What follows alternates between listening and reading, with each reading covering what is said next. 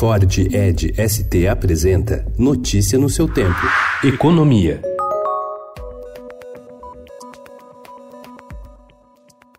O relator da reforma tributária da Câmara, deputado Agnaldo Ribeiro, do PP da Paraíba, estuda incluir no parecer a desoneração da folha de pagamento das empresas que contratarem trabalhadores que ganhem entre 1 e 1,5 salário mínimo. Essas companhias teriam uma redução no imposto que pagam sobre os salários desses funcionários. A proposta de desoneração, de acordo com a faixa de renda, está sendo avaliada por consultores da Câmara que trabalham na equipe técnica para a elaboração do parecer da proposta de emenda constitucional 45, de autoria do líder do MDB, deputado do Balé Rossi de São Paulo.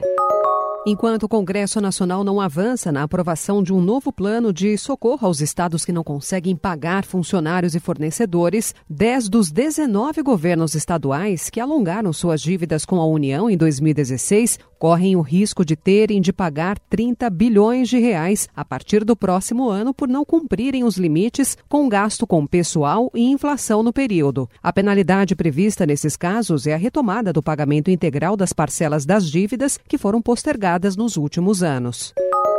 You know, I've been saying for a while that that we think that augmented and virtual reality are going to be the next major computing platform and Mark Zuckerberg, presidente executivo do Facebook, disse várias vezes ao longo dos últimos dias que imagina que as tecnologias de realidade virtual e realidade aumentada podem ser o futuro das plataformas de computação. Como ele também é dono de uma rede social, é difícil imaginar que esse futuro não contenha um espaço para as pessoas conversarem com hologramas de seus amigos. Assim, o Facebook já começa a testar o novo formato ao anunciar o Facebook Horizon, espaço virtual para os usuários dos óculos de VR de hoje em dia Previsto para chegar ao mercado no início de 2020, o Facebook Horizon permitirá a seus jogadores interagir, bater papo, jogar e criar até seus próprios mundos.